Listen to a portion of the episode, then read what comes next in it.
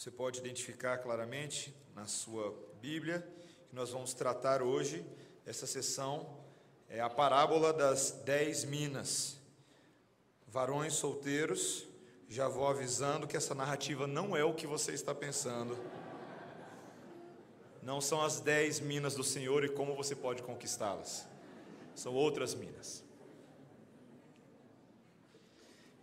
Mas, irmãos, apenas a título de prefácio, além dessa brincadeira, mas ah, algumas parábolas são mais difíceis do que outras. Todas as parábolas do Senhor Jesus Cristo, elas têm algum nível de desafio para a gente. Essa parábola, é, e me permita dizer isso já de antemão para preparar você, é uma das parábolas que é mais mal interpretada de todas. E nós tendemos a confundi-la bastante porque ela se assemelha a outra parábola dos talentos que nós vemos no livro de Mateus, capítulo 25. E por isso que a gente acha que é a mesma parábola dos talentos, mas o contexto é diferente. O propósito do Senhor Jesus Cristo é diferente e as figuras aqui utilizadas são diferentes. Então, nós vamos ler o texto, vamos orar e depois eu vou introduzir para facilitar um pouco mais a nossa interpretação. A palavra de Deus nos diz assim, inspirada pelo Espírito, nesta noite. Ouvindo eles estas coisas, Jesus propôs uma parábola, visto estar perto de Jerusalém, e lhes parecer que o reino de Deus havia de manifestar-se imediatamente. Então disse: Certo homem nobre partiu para uma terra distante, com o fim de tomar posse de um reino e voltar. Chamou dez servos seus, confiou-lhes dez minas e disse-lhes: negociai até que eu volte. Mas os seus concidadãos o odiavam e enviaram após ele uma embaixada, dizendo: Não queremos que este reine sobre nós. Quando ele voltou, depois de haver tomado posse do reino, mandou chamar os servos a quem dera o dinheiro, a fim de saber que negócio cada um teria conseguido. Compareceu o primeiro e disse: Senhor, a tua mina rendeu dez. Respondeu-lhe o Senhor: Muito bem, servo bom porque foste fiel no pouco, terás autoridade sobre dez cidades. Veio o segundo, dizendo: Senhor, a tua mina rendeu cinco. A este disse: Terás autoridade sobre cinco cidades. Veio então outro, dizendo: Eis aqui, Senhor, a tua mina, que eu guardei embrulhada num lenço, pois tive medo de ti, que és homem rigoroso. Tiras o que não puseste e ceifas o que não semeaste. Respondeu-lhe: Servo mau, por tua própria boca te condenarei. Sabias que eu sou homem rigoroso, que tiro o que não pus e ceifo o que não semeei? Por que não puseste o meu dinheiro no banco? E então, na minha vinda, o receberia com juros. E disse aos que o assistiam: Tirai-lhe a mina e dai-a ao que tem as dez. Eles ponderaram: Senhor, ele já tem dez. Pois eu vos declaro: a todo o que tem, dar-se-lhe-á, mas ao que não tem, o que tem lhe será tirado. Quanto, porém, a esses meus inimigos, que não quiseram que eu reinasse sobre eles, trazei-os aqui e executai-os na minha presença. Essa é a palavra do Senhor. Vamos orar. Senhor, nós queremos te agradecer ah, por termos diante de nós a santa lei do Espírito comunicada a nós, para que possamos investigá-la, examiná-la com o cuidado que o Senhor exige de nós. Dá-nos graça para compreendê-la, Senhor, para aplicá-la, sobretudo para crer nela, abraçar a tua vontade e cumprir os teus mandamentos em nome de Jesus. Amém. Ah, muitos filmes de herói tem surgido hoje em dia. Um conceito, quando a gente começa a analisar filmes, é que, por mais que a figura do herói seja popular, também existe uma outra figura chamada o anti-herói. Já ouviu falar disso antes? O anti-herói não é necessariamente o vilão. O sinônimo não é termo de vilão. O, o anti-herói é sim uma espécie de herói, mas que suas atitudes não condizem tanto com aquilo que um herói faria. Talvez o caráter dele, as suas práticas, às vezes são contestáveis. Ah, e é difícil traçar a linha, muitas vezes, que separa o anti-herói do vilão. Porque muitas vezes ele age de formas estranhas. Alguns dos famosos anti-heróis que me vieram à cabeça, ah, para quem conhece, tá bom? Quem já assistiu House, o House é uma espécie de anti-herói, certo? Ele cura todo mundo, mas a forma dele de agir, ele é um médico famoso, ah, mas a forma dele de agir ah, é muito estranha. Walter White, da série Breaking Bad, Dexter, da série Dexter, Michael Corleone, do Poderoso Chefão, esse aí é dos clássicos. São homens que conseguem realizar grandes façanhas e às vezes até salvam as pessoas, mas suas personalidades são contraditórias com as suas ações. Talvez o mais famoso e mais conhecido entre nós aqui seja o Capitão Nascimento do Tropa de Elite. Um homem ah, que tem a sua sede por justiça, tantas vezes atropelada por motivações ah, confusas, técnicas de polícia questionáveis, ah, e por aí vai.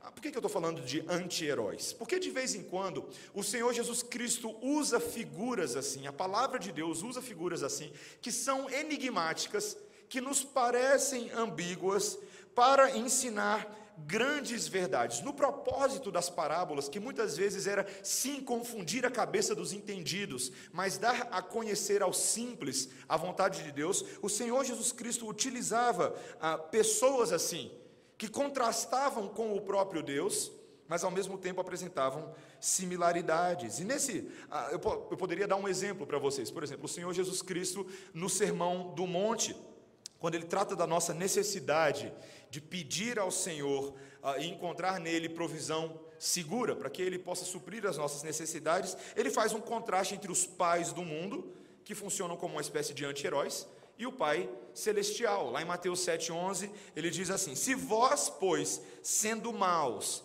sabeis dar boas dádivas aos vossos filhos, quanto mais vosso Pai que está nos céus dará boas coisas ao que lhes pedirem. Então é um exemplo de que o Senhor Jesus Cristo faz isso com alguma frequência. E aqui nesse texto ele está se utilizando do mesmo artifício para nos contrastar o seu reinado celestial em relação aos reinos deste mundo.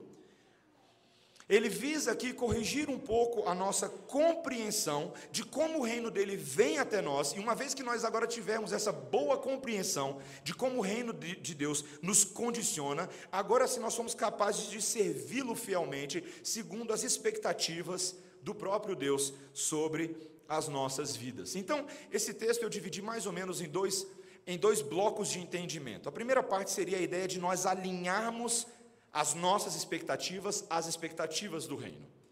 E a segunda parte seria corresponder a essas expectativas por meio de uma vida de obediência e uma mordomia servil. Essa é a ideia, tá? Já primeiro alinhar as nossas expectativas e depois corresponder a essas expectativas ah, em obediência e mordomia ao Senhor. Primeiro vamos começar a alinhar as nossas expectativas.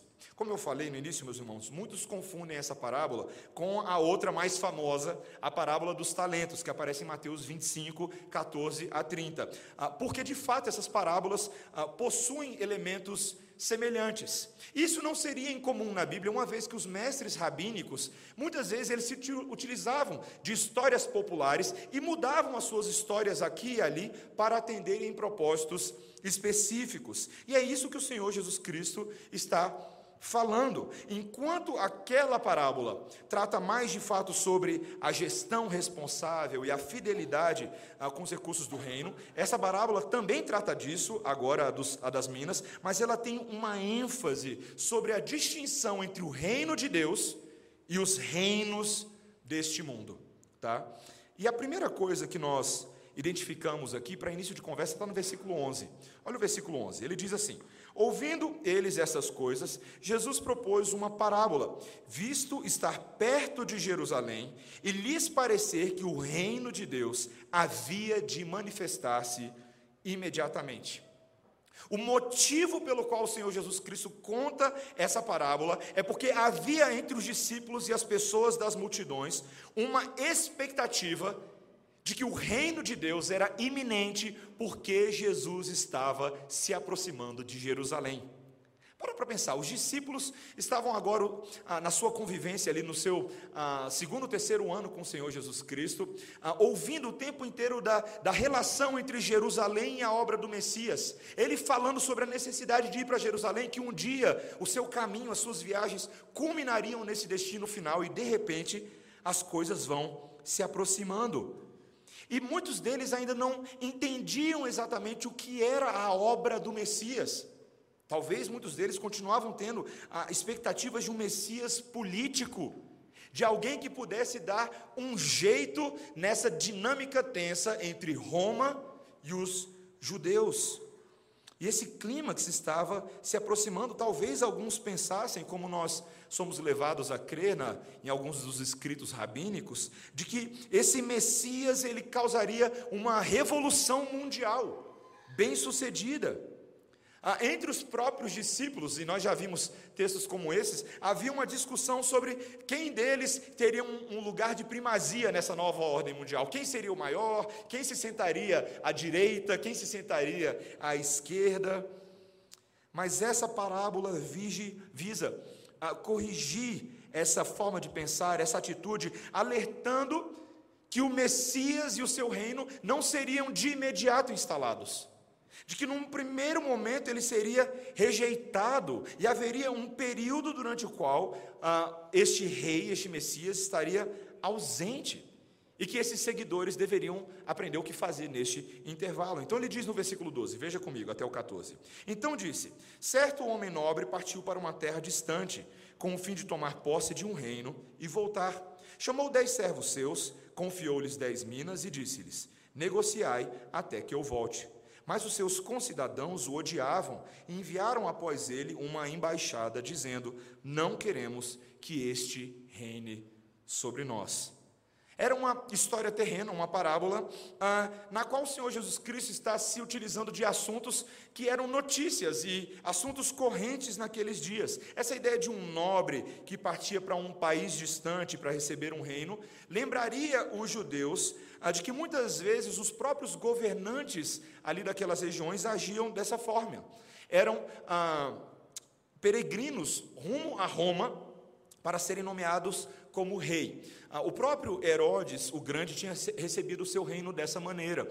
Ah, e no testamento dele, ele dividiu o seu reino entre os seus três filhos, todos os quais, no devido tempo, ah, foram a Roma para clamar as suas reivindicações. Então, um desses filhos, por exemplo, era Arquelau, que era muito popular na Judéia. e ele tinha recebido a Judéia para reinar sobre ela, mas as pessoas detestavam Arquelau. E enviaram representantes a Roma para pedir que ele não recebesse o reino, porque ele tinha a fama de ser um homem cruel, de ser um homem impiedoso. Só para vocês terem noção, nos primeiros momentos do governo dele, ele já tinha mandado matar 3 mil pessoas, só porque ele não foi com a cara delas. Esse era Arquelau, um homem complicado. Isso foi logo na sua primeira Páscoa depois da ascensão ao reino. Ele fez isso com os judeus, segundo o historiador Joséfo.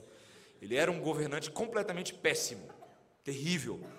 Mas o imperador o confirmou naquele lugar de autoridade, embora ainda ele ainda não tivesse o título de rei, ah, porque ele não tinha feito ainda nada digno para ganhar esse título, mas ele já ocupava uma posição importante. E aqui nós vemos o primeiro contraste que o Senhor Jesus Cristo começa a nos mostrar. Os judeus sabiam do que ele estava falando com relação a essas referências terrenas, mas esses mesmos judeus já vinham ouvindo o contraste entre o reino de Deus e o reino dos homens. Assim como Arquelau, o Senhor Jesus Cristo em breve também partiria para uma terra distante. Por um tempo, seus discípulos e as multidões não o veriam. O seu reino espiritual não era um reino deste mundo e, portanto, ele não poderia ser equalizado e reduzido às demandas políticas nessa demanda entre Roma e os judeus. Assim como Arquelau, o Senhor Jesus Cristo também seria rejeitado na função de governante, pior ainda, também pelos seus próprios compatriotas. Entretanto, diferente de Arquelau, que havia dado todos os motivos para não ser eleito rei, o Senhor Jesus Cristo só dava motivos para ser eleito rei. Toda a sua caminhada, todas as suas palavras, todas as suas ações denunciavam e indicavam que este era o rei legítimo do universo. Era o próprio Deus entre os homens. Aquele que eventualmente receberia a autoridade das mãos do próprio Pai para governar sobre potestades, principados e sobre toda a criação, uma vez que ele concluísse a sua obra perfeita da cruz. Meus irmãos, é tão interessante como ah, às vezes nós nos acostumamos com a autoridade do Senhor Jesus Cristo. Já para pensar sobre isso? Que não nos, não nos impressiona o fato de que este a quem nós referimos semana após semana é o Rei do universo. E parece que, ah, semana após semana, parece que o Senhor Jesus Cristo tem que ficar implorando e tentando persuadir, persuadir o seu próprio povo de novo e de novo, de que Ele é o único governante legítimo sobre as nossas vidas. É que nem aqueles ah, professores, todo mundo já deu trabalho para algum professor aqui na vida, eu sei que isso já aconteceu com todos, ah, mas aqueles professores que semana após semana flertam com a ideia de abandonar os seus empregos porque seus alunos não os respeitam na posição de professores. Na verdade, eu diria que é um problema no nosso país hoje em dia a questão da relação com autoridades. Nós não sabemos nos submeter às autoridades. Isso se reflete na nossa espiritualidade, isso se reflete na nossa vida de igreja, isso se reflete no nosso relacionamento no mundo aí afora, seja quando você é parado por um policial e você se sente tentado a gritar com ele por qualquer motivo que seja, mas fato é que nós não fomos devidamente ensinados a respeitar as autoridades que Deus colocou na nossa vida, sobretudo com o Senhor Jesus. Ele é a nossa verdadeira autoridade. Meus irmãos, tudo que nós entendemos como cristianismo só faz algum sentido, porque Ele é a autoridade presente neste momento na vida da igreja. Curiosamente, alguns alegam que o cristianismo poderia ser rejeitado, se utilizando aí de uma premissa meio ateísta, porque ele não está no nosso meio, porque o nosso líder, esse que instituiu a nossa forma de culto e religião, se foi. Mas tolos são aqueles que pensam dessa forma. Aqueles que usam o argumento, se eu não estou vendo é porque não existe. Muitos ateus usam esse argumento. Se eu não estou vendo é porque não existe. Se ele não está aqui é porque ele não existe. Eu gostaria de tirar uma foto da cara de muitas pessoas no dia que o Senhor Jesus Cristo se manifestar novamente. Não para que eu tire sarro dessa situação, mas porque o Senhor Jesus Cristo não terá por inocente aquele que tomar o seu nome e a sua autoridade em vão. A palavra de Deus nos convida hoje a considerarmos o contraste entre o reino dele nas nossas vidas e outros possíveis reinos. E veja, mais uma vez, essa nossa dificuldade com a autoridade nos leva a pensar também ah, sobre a nossa inabilidade de enxergar aqueles que de fato devem governar sobre nós. Nós fazemos isso ah, o tempo inteiro na relação com os magistrados civis, quando, por exemplo, demonstramos não ter bons critérios para votar nos nossos representantes públicos. Fazemos isso com frequência, quando também na igreja não elegemos bem pastores, presbíteros e diáconos. Quando não reconhecemos com os critérios da palavra, usamos os nossos critérios enviesados, descabidos, e, e dessa forma, meus irmãos, muitos arquelaus estão alcançando posição de autoridade quando eles não deveriam chegar nem perto dessas posições. Nós devemos ter uma forma de pensar que considera bem a relação de autoridade com base nos princípios das Escrituras. Neste primeiro momento, vemos claramente o contraste entre o nosso Senhor Jesus Cristo e esse governante que vai se formando aqui para que nunca flertemos com a ideia de adorar a outros deuses que não o verdadeiro Deus. Essa é a primeira ideia. Mas, meus irmãos, nós também agora que vamos ajustando as nossas expectativas, aquilo que o Senhor Jesus Cristo quer nos mostrar, também devemos corresponder adequadamente em fé, obediência e mordomia a este reino específico de Cristo. O centro de interesse dessa parábola não é exatamente essa situação que nós acabamos de mostrar, ou mesmo estes que se rebelaram contra o nobre, mas o que ele passa a contar agora sobre os dez servos. Veja comigo o que ele diz no versículo 13. Chamou dez servos seus, confiou-lhes dez minas e disse-lhes: Negociai até que eu volte. Versículo 15. Quando ele voltou, depois de haver tomado posse do reino, mandou chamar os servos a quem dera o dinheiro, a fim de saber que negócio cada um teria conseguido. Então, esse governante dá um jeito de os seus ah, negócios se manterem enquanto ele está fora. Então, ele pega dez servos e confia a cada um deles uma quantidade igual de dinheiro, uma posse monetária, que aqui são dez minas. Se você não sabe o que é uma mina, fazendo referência à minha introdução, ah, uma mina aqui no caso ah, seria o equivalente a 100 dracmas, ou mais ou menos três meses de trabalho. Uma mina era uma moeda grega.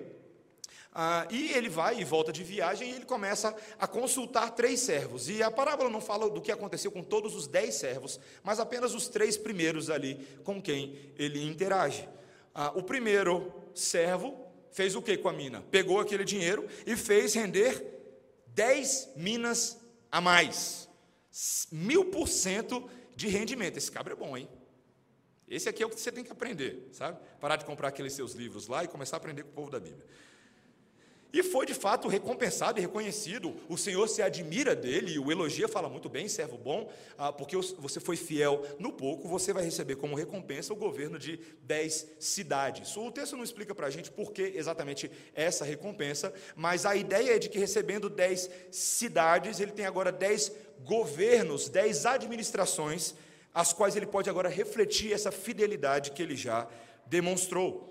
Então vem um segundo servo ah, e esse servo fez a mina render cinco minas. Talvez não é mil, mas já é 500% de aproveitamento, e portanto ele foi recompensado com cinco cidades. Mas o terceiro, diferente dos outros, pegou aquela mina que ele recebeu e guardou a mina. E sabe, muita gente pensa dessa maneira. Muita gente acaba pensando o seguinte: se eu se eu não sei muito bem o que fazer com ela, no mínimo eu vou esconder, porque eu devolvo o que eu recebi. Fica elas por elas. E muita gente acha que a relação de elas por elas é suficiente para que nós vivamos neste mundo, mas nem a lógica desse homem, nem a lógica do Senhor nos permitem pensar dessa forma. Porque na verdade a reação desse homem é uma reação irada do proprietário dessas minas, do Senhor. E aquele servo logo vai se justificando de que ele estava morrendo de medo. Versículo 21, olha o que ele diz no versículo 21. Pois tive medo de ti, que és homem rigoroso, tiras o que não puseste e ceifas o que não semeaste. Fato é que ele decidiu desrespeitar diretamente a ordem que foi dada, porque ele ficou com medo da reputação daquele homem, medo de se arriscar, medo de tentar fazer alguma coisa simplesmente por especulações daquilo que ele achava que podia acontecer. Claro, de fato, esse homem aparentemente tinha uma fama ruim, uma fama cruel. Mas é interessante agora a forma como ah, esse próprio homem cruel é utilizado para emanar um pouco de sabedoria para o servo. Veja o que ele diz no versículo 22. Respondeu-lhe: servo mau por tua própria boca te condenarei. Sabias que eu sou homem rigoroso, que tiro o que não pus e ceifo o que não semeei? Por que não puseste o meu dinheiro no banco? E então, na minha vinda, o receberia com juros. Veja, este homem, para começar, que ele não foge da reputação dele. Sim, eu sou mal, mal que nem o lobo mal. É a primeira coisa que ele fala. Mas o que ele está falando é o seguinte: você tinha margem para pensar em diferentes maneiras de fazer esse dinheiro render. Por exemplo, colocando ele no banco e tendo o retorno em juros. Por mais que você não fosse um homem dedicado, laboroso, diligente, saindo todos os dias para negociar e fazer transações que pudessem fazer render essa mina, você ainda tinha meios, caminhos e alternativas para obedecer aquilo que eu te ordenei. Se o criado realmente acreditasse no que o seu mestre havia dito, ele deveria ter feito alguma coisa, qualquer coisa que fosse. Ele poderia ter colocado dinheiro no banco, poderia ter feito outras coisas. Meus irmãos, é, é importante a gente entender essa parábola aqui agora e fazer uma pausa. Porque até este momento no Evangelho de Lucas, o Senhor Jesus Cristo ele vem construindo a ideia sobre o reino de Deus. O reino de Deus não é igual ao reino dos homens, é um reino muito superior, porque o Senhor Yahvé é um Deus cheio de misericórdia e de bondade. Ele enviou o seu Messias para mostrar que neste livro de Lucas, os perdidos têm uma oportunidade, os miseráveis de espírito podem ser alcançados. Este Messias cura os cegos, ele cura os coxos, ele cura os surdos, ele dá a vida eterna para cada um deles. Mas, uma vez que o nosso Deus nos salvou tão somente pela graça e nos deu essas coisas, a pergunta é: o que é que nós devemos fazer? O que é que nós devemos fazer? É como, vamos supor, por exemplo, que você fez um vestibular, uma prova complicada, a qual você estudou bastante tempo e o seu objetivo era estudar para passar no, sei lá, no ITA, alguma coisa assim, um desses, uma dessas bem difíceis, tá? Você estudou para passar no ITA, foram meses de labor, meses sem ver os seus amigos da igreja, meses sem fazer uma série de coisas.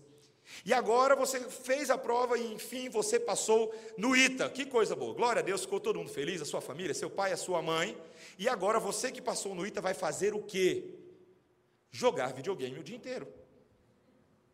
Porque é exatamente isso que uma pessoa passa no, que passa no ITA vai fazer. Agora, os próximos seis anos da vida dela serão gastos jogando. Não faz nenhum sentido. Porque agora você deve corresponder àquele benefício que foi apresentado à sua vida. Você deve viver de acordo. Meus irmãos, fato é que se você acha que ter medo ah, de um de um ímpio, de um senhor cruel, de um nobre cruel é alguma coisa, você deveria ter muito mais medo de Deus. Porque o poder e o temor que é instalado em nossos corações com relação ao Criador do, universo, que nos deu nele todas as coisas, o senso de responsabilidade deve ser muito maior, muito superior. Te, os textos que nós lemos hoje, neste culto, nos provam que, em primeiro lugar, o Salmo 8 nos mostra que o nosso Deus nos criou para a glória do seu próprio nome que Adão e Eva foram criados naquele primeiro momento como representantes da humanidade para glorificar a Deus não somente por meio da sua existência, mas especialmente por meio daquilo que eles iriam fazer e do que nós iríamos fazer, dominar a criação, dominar sobre os animais, sobre os peixes, dominar sobre os répteis, reproduzir e criar cultura nesse mundo e fazer deste mundo de fato o belo e mais bem cuidado jardim de Deus.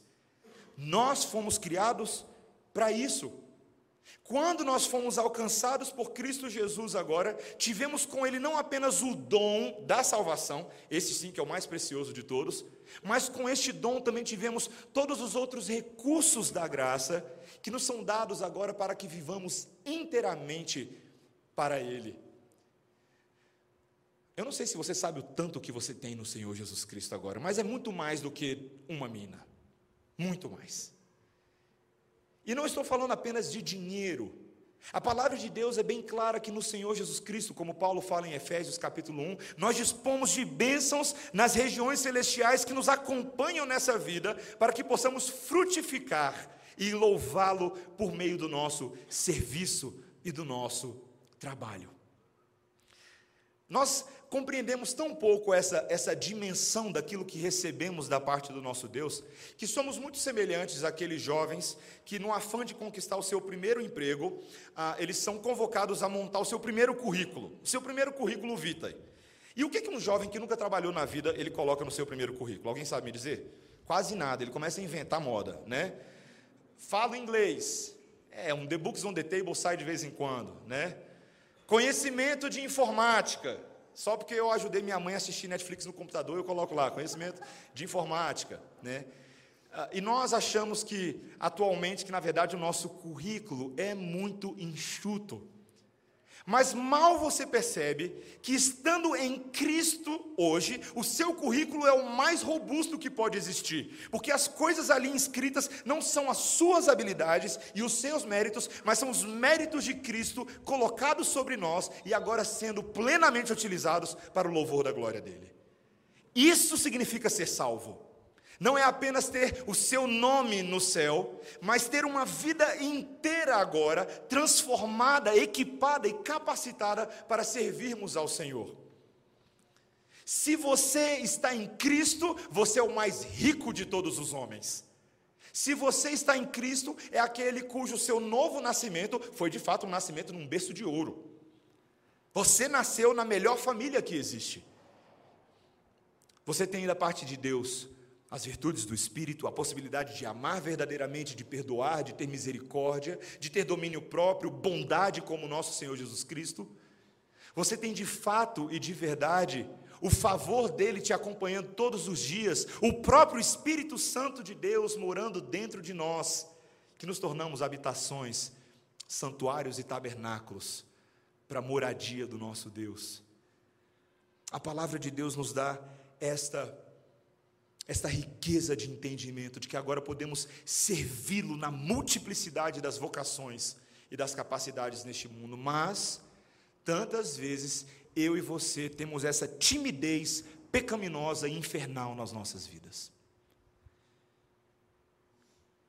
Veja que esse mestre agora passa a mostrar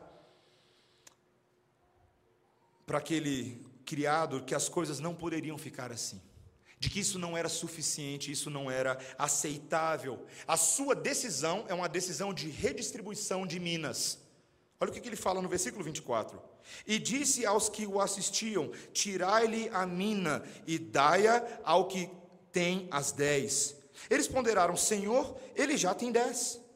Pois eu vos declaro: a todo o que tem, dar-se-lhe-á, mas ao que não tem, o que tem lhe será tirado. Essa frase enigmática do Senhor Jesus Cristo não é uma, ela não deve ser entendida fora de contexto, como se o Senhor Jesus Cristo olhando meramente para o contexto social estivesse falando: os ricos vão ficar mais ricos e os pobres vão ficar mais pobres. Não é, não é teologia do Robin Hood aqui do Senhor Jesus, tá bom? Não é disso que ele está falando. O contexto é a regra. O que ele está mostrando é que o homem cuja abundância mostra que ele fez bom uso do que tem, esse sim lhe é confiado o fazer mais. Aqueles que fazem por Deus são recompensados com o melhor presente de todos, a oportunidade de continuar fazendo mais. Eles são pessoas confiáveis. São pessoas em quem Deus se agrada de depositar não somente o seu favor, mas as responsabilidades dessa vida, para que continuem produzindo mediante fidelidade.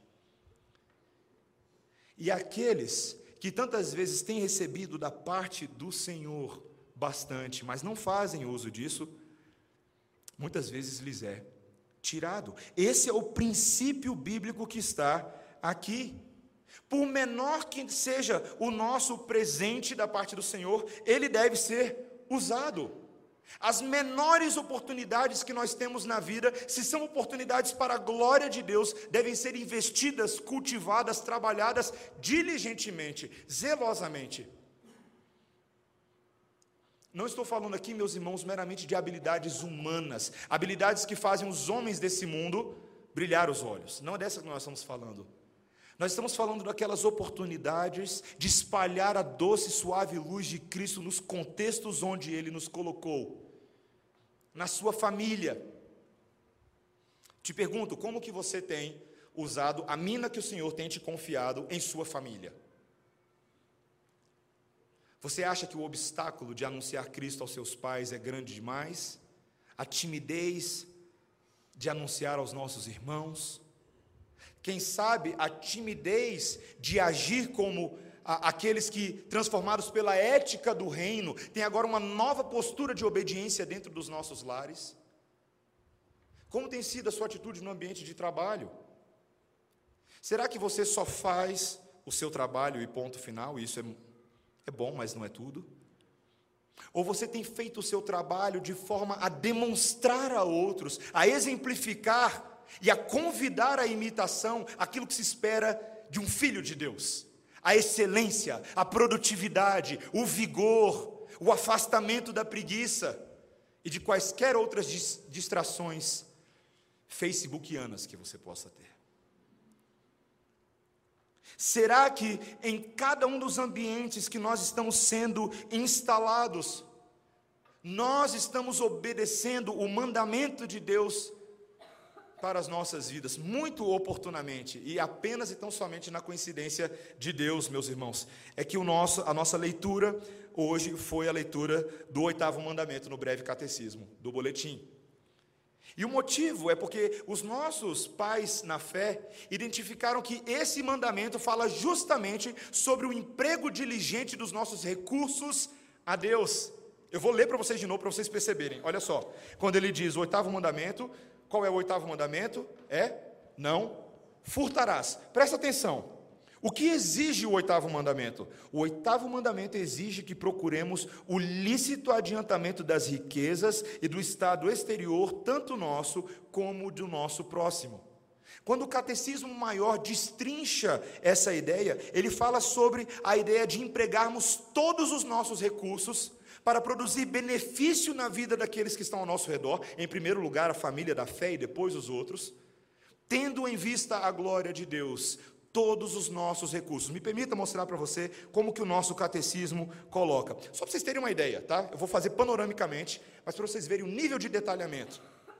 Os deveres exigidos no oitavo mandamento são a verdade, a fidelidade, a justiça nos contratos e no comércio entre os homens, dando a cada um o que lhe é devido, a restituição de bens ilicitamente tirados de seus legítimos donos, a doação, a concessão de empréstimo livremente conforme as nossas forças e as necessidades do nosso próximo, a moderação de nossos juízos, vontades e afetos em relação às riquezas deste mundo, o cuidado e empenho providentes em adquirir, guardar, usar e distribuir aquelas coisas que são necessárias e convenientes para o sustento de nós mesmos, da nossa natureza e que condizem com a nossa condição. O meio lícito de vida e a diligência no meio, a frugalidade, o impedimento de demandas desnecessárias e fianças ou outros compromissos semelhantes e a última coisa que ele fala, e o esforço por todos os modos justos e lícitos para adquirir, preservar e adiantar a riqueza e o estado exterior, tanto de outros como o nosso próximo. Eu não vou ler aqui o que é proibido, não, por falta de tempo, mas a ideia é o seguinte, meus irmãos: tudo, absolutamente tudo que não é fruto de pecado, que é fruto de fé neste mundo, e é fruto de orientação da palavra e do Espírito, deve ocupar o nosso tempo em favor da glória de Deus e da edificação do nosso próximo. Esse é o ponto. Esse é o ponto. E muitas vezes, meus irmãos, talvez nós não vejamos igrejas, comunidades cristãs, famílias frutificando nessas coisas porque o Senhor está removendo oportunidades que foram dadas anteriormente. Não existe meio termo, meus irmãos. Não existe meio termo. A conclusão desse texto é um tanto quanto pesada, difícil. Olha o versículo 27. Olha o que ele fala. Ele diz: Quanto, porém, a esses meus inimigos, que não quiseram que eu reinasse sobre eles, trazei-os aqui e executai-os na minha presença. Claro que num primeiro momento aqui, meus irmãos, precisamos entender a parábola. Ele está falando daquele nobre, cruel, homem duro e exigente, que não aceitou a rebeldia daqueles que se voltaram contra ele, ainda que aqueles talvez tivessem motivo para isso, porque ele era um homem mau. Ele simplesmente não aceita. Mas lembremos da comparação que está sendo feita com o próprio Senhor Jesus Cristo. O carpinteiro de Nazaré, o homem pequeno e franzino de boas obras, um dia será revelado de fato como o rei deste mundo. E como o rei justo, o justo juiz de toda a criação, ele verdadeiramente fará uma coisa que nos será difícil de assistir, complicada. Ele trará justiça contra todos os seus inimigos. A vingança que pertence ao Senhor será plenamente executada naquele dia.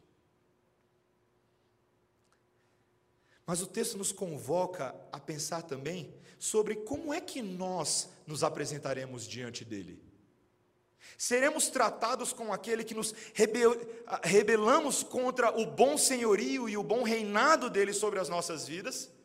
Ou como aqueles que nos esforçamos dia a dia, minuto a minuto, para fazer render os recursos da graça?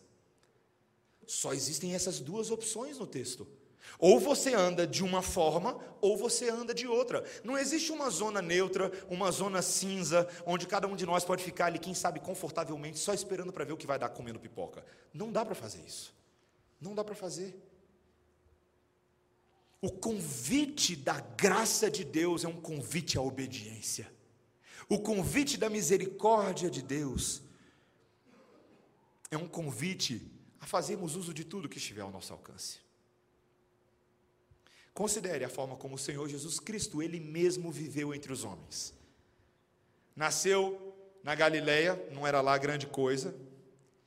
Filho de carpinteiro, se os pais no mínimo fossem funcionários públicos, davam uma força para o Senhor Jesus Cristo, né? Mas eles não eram. Eram homens simples.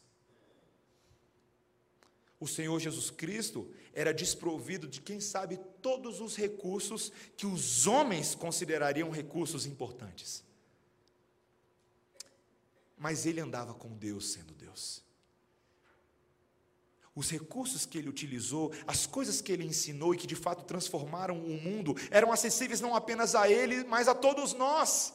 Por exemplo, o Senhor Jesus Cristo era um homem de oração e ele fazia bom proveito desse recurso. Gastava suas madrugadas com o Pai, levava seus discípulos juntos para cima do monte, fazia retiros e acampamentos espirituais para que a sua alma, sua ousadia, todas as suas as suas virtudes da intrepidez estivessem afiadas para que ele pregasse corajosamente a mensagem do reino.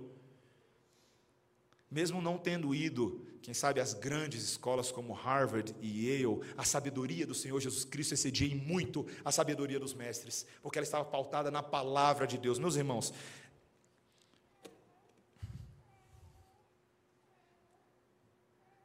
quanto que nós pagaríamos nesse livro se nós soubéssemos de fato o seu verdadeiro valor?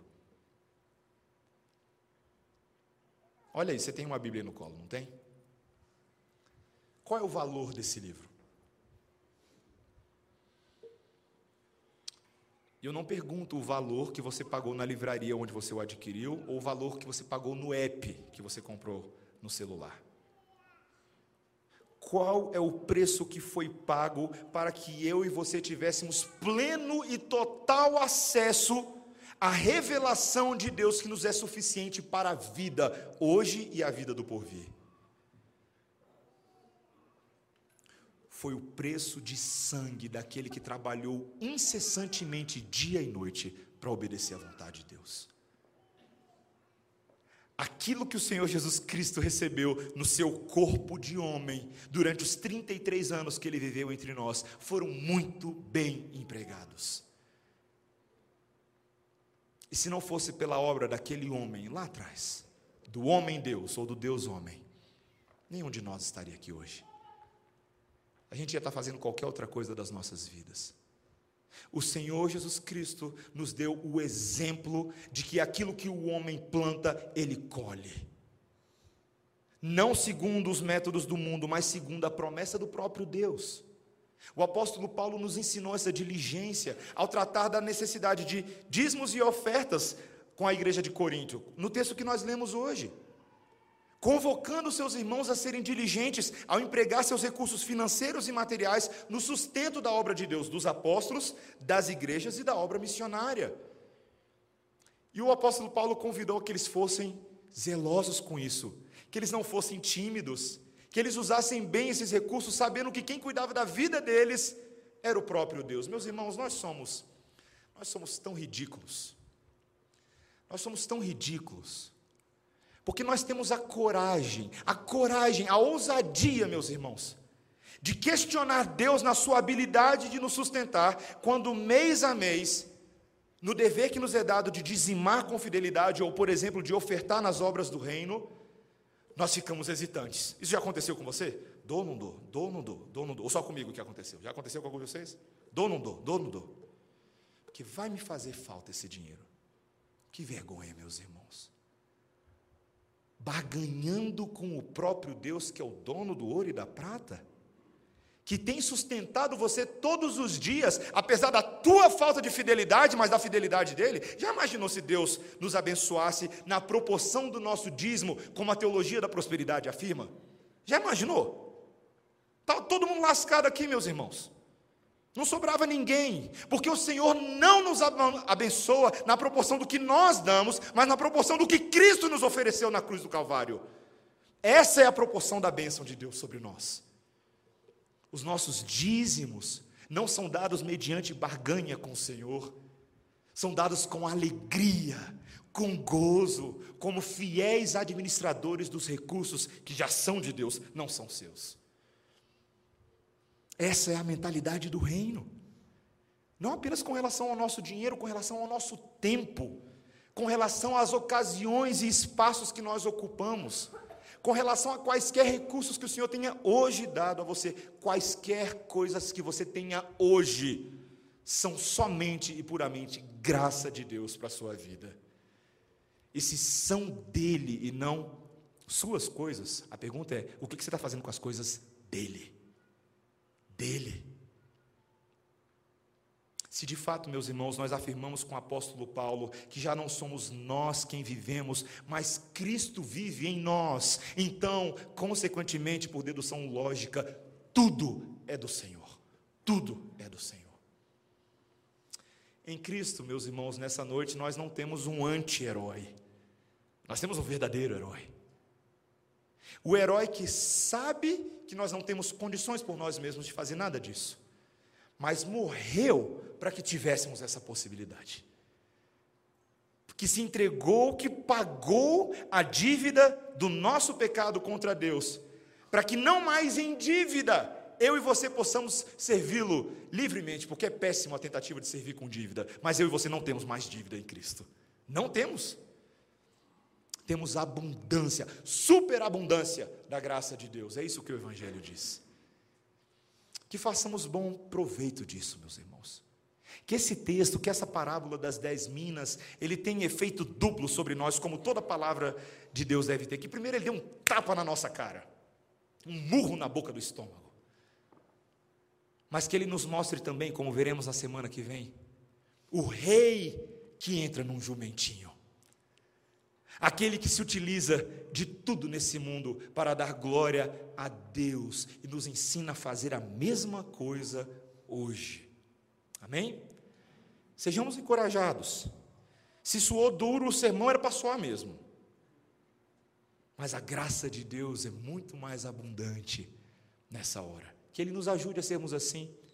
Para que você não fique no campo da teoria, Comece a pensar especificamente naquelas coisas que você pode otimizar, aperfeiçoar ou aprimorar para que seu tempo, seus recursos, seu dinheiro, quaisquer coisas que sejam, sejam melhores investidos no reino de Deus. Como é que você pode fazer isso? Você pode fazer isso de uma forma muito simples. Eu sei que você tem sua rotina de oração, sua rotina devocional. Essa semana você pode pegar um lápis um papel e começar a dissecar a sua vida. Disseque o seu tempo, disseque a maneira como você usa os seus recursos. Sente-se com o seu cônjuge, monte planilhas, comece a pensar nessas coisas. Será que temos gasto o nosso tempo, o nosso dinheiro, nossos recursos apenas com supérfluo entretenimento? Mas temos olhado também para as causas, as necessidades do reino de Deus. Irmãos, famílias, agências missionárias, homens e mulheres que estão no campo agora, necessitados do nosso tempo, da nossa oração, do nosso dinheiro. Será que temos pensado dessa forma? Eu te convido a considerar isso. Seja prático, não seja teórico. Faça isso essa semana, com fé em Cristo Jesus, com oração. Levemos a sério a vida cristã. Amém, irmãos? Vamos orar. Senhor Deus, nós te glorificamos pela oportunidade nesta noite de aprender mais de Ti por meio desta parábola. Não queremos, Senhor, ser identificados como servos rebeldes ou como servos com essa timidez pecaminosa. Senhor, queremos fazer bom uso dos recursos que o Senhor nos tem dado. Temos tanto, Senhor, temos tanto. Há tanto que podemos de fato produzir como o Senhor Jesus Cristo, que produziu e continua produzindo no meio da família dele, no meio do corpo dele. Senhor, dá-nos sensibilidade e obediência à tua lei, para que não sejamos espiritualmente preguiçosos, mas diligentes em cada uma das vocações e oportunidades que o Senhor nos tem dado. É isso que nós pedimos em nome de Jesus. Amém. Vamos ficar de pé, irmãos, nós vamos cantar em resposta ao sermão e também em preparação para a ceia do Senhor, tão boa, da qual participaremos agora.